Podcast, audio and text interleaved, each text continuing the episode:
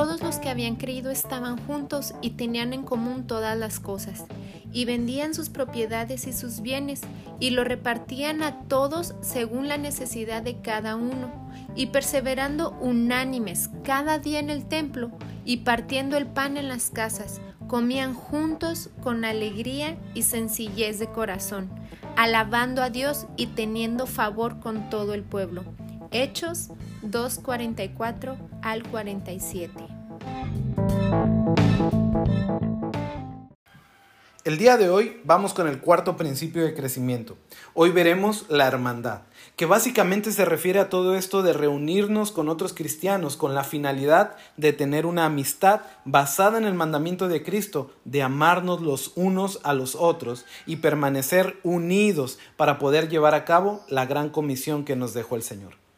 Cuando predicamos el Evangelio y las personas se convierten, es muy importante conducir a los nuevos creyentes a iglesias o congregaciones con una sana doctrina y les debemos de aconsejar que comiencen a congregarse fielmente.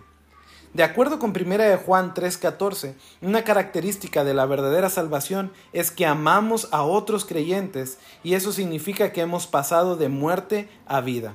Una persona que recién cree en Jesucristo va a querer conocer a más personas como Él. De hecho, es cierto que, como ovejas que somos del gran pastor, curiosamente nos mantenemos en manada, juntos, caminando hacia un mismo destino. No existen, o al menos no deberían existir, los cristianos solitarios, porque así como la oveja que se separa de la manada, corre el mismo riesgo de ser devorada por lobos. Algunas guías para elegir el lugar correcto para tener verdadera comunión, verdadera hermandad con nuestros cristianos son, primero, que Jesucristo sea reconocido como la Biblia nos dice quién es Él. Y esto es importante, pues el común denominador de nuestras pláticas y nuestras acciones radican en Él. Por lo tanto, la iglesia debe de ser cristocéntrica. Luego, de ahí se deriva lo siguiente. Tiene que ser un lugar donde el amor sea la virtud principal y una virtud exaltada. Es decir, que los hermanos sean motivados continuamente a vivir una vida de amor y amor expresado en obras hacia los demás. Obviamente, todo esto se deberá porque toman a la Biblia como la autoridad principal para dirigir la vida de la iglesia y la vida personal. Entre las actividades principales que la comunidad de hermanos debe de tener son la oración, la lectura de la Biblia, la predicación del Evangelio con denuedo, la adoración unánime y el partimiento del pan o la Santa Cena. El crecimiento de los recién convertidos se debe en gran parte a la comunión con los hermanos, pues precisamente Dios diseñó así que el hombre se forje con el carácter de otro hombre, es decir, todos nosotros somos pulidos con la interacción con otros cristianos, somos enseñados, exhortados, animados, reconfortados y consolados, pues por eso mismo nos llamamos hermanos, porque somos como una gran familia, donde nuestro Padre nos enseña y nos disciplina a través de su Espíritu Santo. El nivel de hermandad que debemos de tener dentro de las iglesias debería estar al punto mismo de poner nuestra vida por nuestros hermanos. Jesús lo dijo así en Juan 15:13. Nadie tiene mayor amor que este, que uno ponga su vida por sus amigos. Y esto lo dijo después de, de haber dado el mandamiento nuevo para nosotros, que es que nos amemos los unos a los otros como Él mismo nos ha amado. Qué fuerte, porque Él nos amó entregando su vida por nosotros. Bueno, así es como crecemos y los creyentes deben de saberlo. Así que predique el Evangelio y sigue hablando de Jesús a todas las naciones.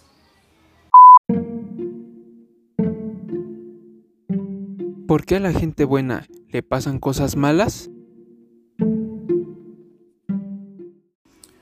Muy bien, esta pregunta me la han hecho bastantes veces y regularmente comento, bueno, a todas las personas, buenas o malas, les pasan cosas buenas y malas, tal como llueve y sale el sol para todos. O también a veces les digo, eh, bueno, la única persona buena que conozco que le ha pasado algo malo se llama Jesucristo. ¿A eso te refieres? Pero bueno, ¿por qué las personas hacen esta pregunta? Mira, como seres humanos que vivimos en sociedad, tendemos a ubicar a las personas en categorías. Buenos y malos, blancos y negros, altos y chaparros, ricos y pobres, etc. Pero en realidad ante los ojos de Dios todos somos iguales, en el sentido de que todos pertenecemos a la raza humana, la raza que Él creó. Donde sí somos distintos es de los animales, de las plantas, de los planetas y más cosas inorgánicas. Curiosamente, hasta en esta distinción los seres humanos tienden a decir cosas como perrito malo o esta planta es muy buena. Y bueno, de aquí pudiéramos entender ¿Por qué hacemos esa diferencia entre las personas? Cuando decimos que una planta es buena, es porque tiene una reacción que nos favorece en algo. Y cuando decimos que un perrito es malo, es porque actuó de manera que nos desagrada. Pero estos parámetros con los que el individuo juzga las cosas no son universales y mucho menos son divinos. Jesús nos deja claro el parámetro divino para medir a los hombres, y ese parámetro es la ley, la ley que fue dada en el monte Sinaí, es decir, los diez mandamientos. Lamentablemente, delante de este parámetro, todos somos declarados injustos, o como diría la gente, todos somos malos. En el Evangelio de Marcos capítulo 10, el versículo 17 en adelante, se nos cuenta la historia de un joven rico, alguien probablemente con estudios y educación que quizá conocía y había leído de los filósofos de la época, y lo que sí sabemos es que sabía la ley y la sabía muy bien. Este joven se acercó a Jesús llamándole Maestro bueno. Y Jesús le responde tajantemente, ¿por qué me llamas bueno? No hay nadie bueno. Bien, dejando esto en claro, que no existe gente buena que le pase cosas malas, aún así te quiero decir que en la Biblia hay un libro entero dedicado a este tema. Este, esta cuestión de por qué a personas que se esfuerzan por vivir de una manera correcta, le suceden cosas, circunstancias o enfermedades que pareciera no merecer. Ese libro se llama Job y te recomiendo que lo leas enteramente. Se llega a una conclusión consoladora. Pero bueno, entonces, ¿qué podemos decir a las personas que nos llegan con esta pregunta? Regularmente lo que hago es preguntarles específicamente a qué se refieren. Si la persona que me hace la pregunta, esa persona está pasando por un mal momento y se siente que lo que le está sucediendo no es justo, o si es algún familiar o algún conocido cercano de él. Si es así, tiendo a revisar el caso brevemente y me ha pasado que las personas me comentan cosas como mi mamá tiene cáncer y ella ha sufrido mucho en la vida, o mi hermano está en la cárcel injustamente, o cuestiones de esas. Y en este caso, nosotros como evangelistas debemos de ser empáticos con la persona y no juzgar rápidamente, sino ofrecerles consuelo en Cristo y guiarlos a depositar su confianza en Él en cada uno de esos casos. Y si existe la posibilidad, en el caso de una enfermedad, orar por ellos para sanidad. He visto, créeme, he visto que Dios ha hecho milagros en estas circunstancias. De hecho, las circunstancias malas en la vida de las personas son una buena oportunidad para dejar mostrar la gloria de Dios.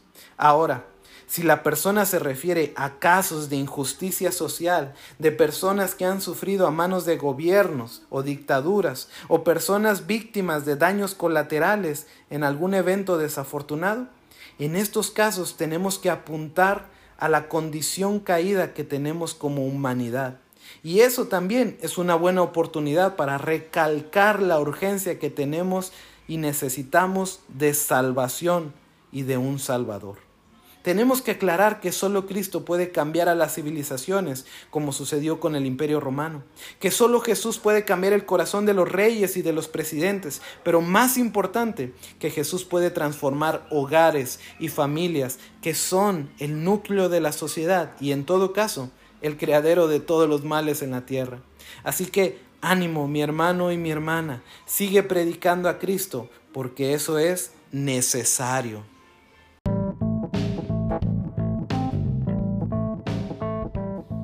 Esto fue, ¿qué les digo? Gracias por escucharnos y que Dios te bendiga.